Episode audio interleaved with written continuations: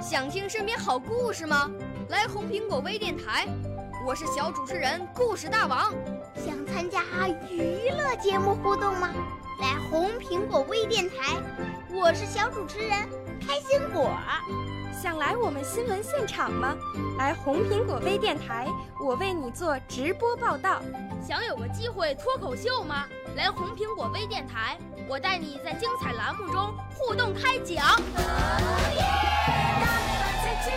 我们的语言魅力在这里提升，我们的儿时梦想从这里起航。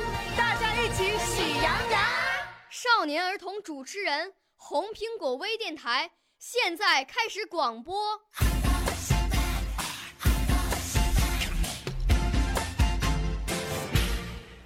大家好，我叫戴修远，今年八岁，我在湖南省浏阳市人民路小学读书。我五岁啦，来自从前。我六岁啦，来自陕西。我九岁，来自广东。我十二岁，来自北京。我们都是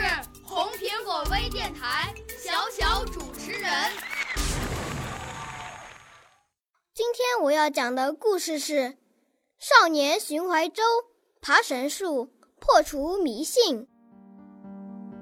寻怀舟是我们湖南浏阳社岗镇人，他不到十五岁就加入革命队伍，参加了秋收起义。由于英勇善战，屡建奇功，寻怀舟二十一岁就担任了红七军团军团长。成为红军里最年轻的军团长。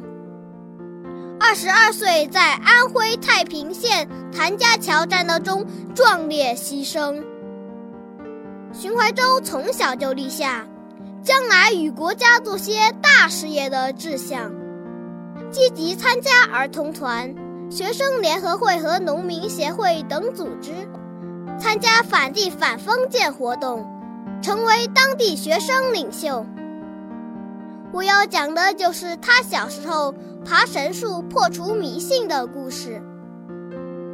寻淮州的学校联西高小，校门前的岔路口有一棵常年香烟缭绕的神树，当地人谈树色变，传言如果谁对树神不敬，就会遭殃，轻则生病，重则身亡。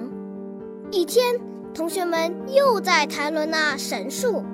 寻怀洲听到后，正色道：“世上无神鬼，全是人高气。”好几个同学劝他不要乱说话，恐遭报应。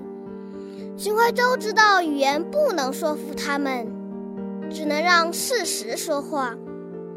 在同学们诧异的目光下，寻怀洲从容地来到树下。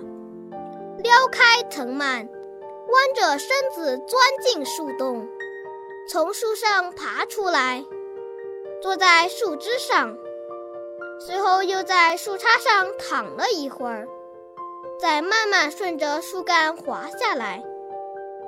同学们都惊恐地望着他，连忙躲开。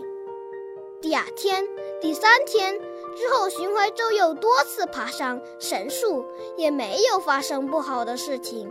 从此以后，同学们都来到树下玩耍，再也不相信什么鬼神了。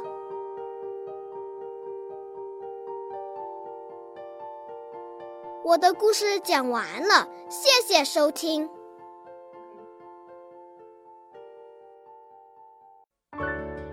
少年儿童主持人，红苹果微电台由北京电台培训中心荣誉出品，微信公众号：北京电台培训中心。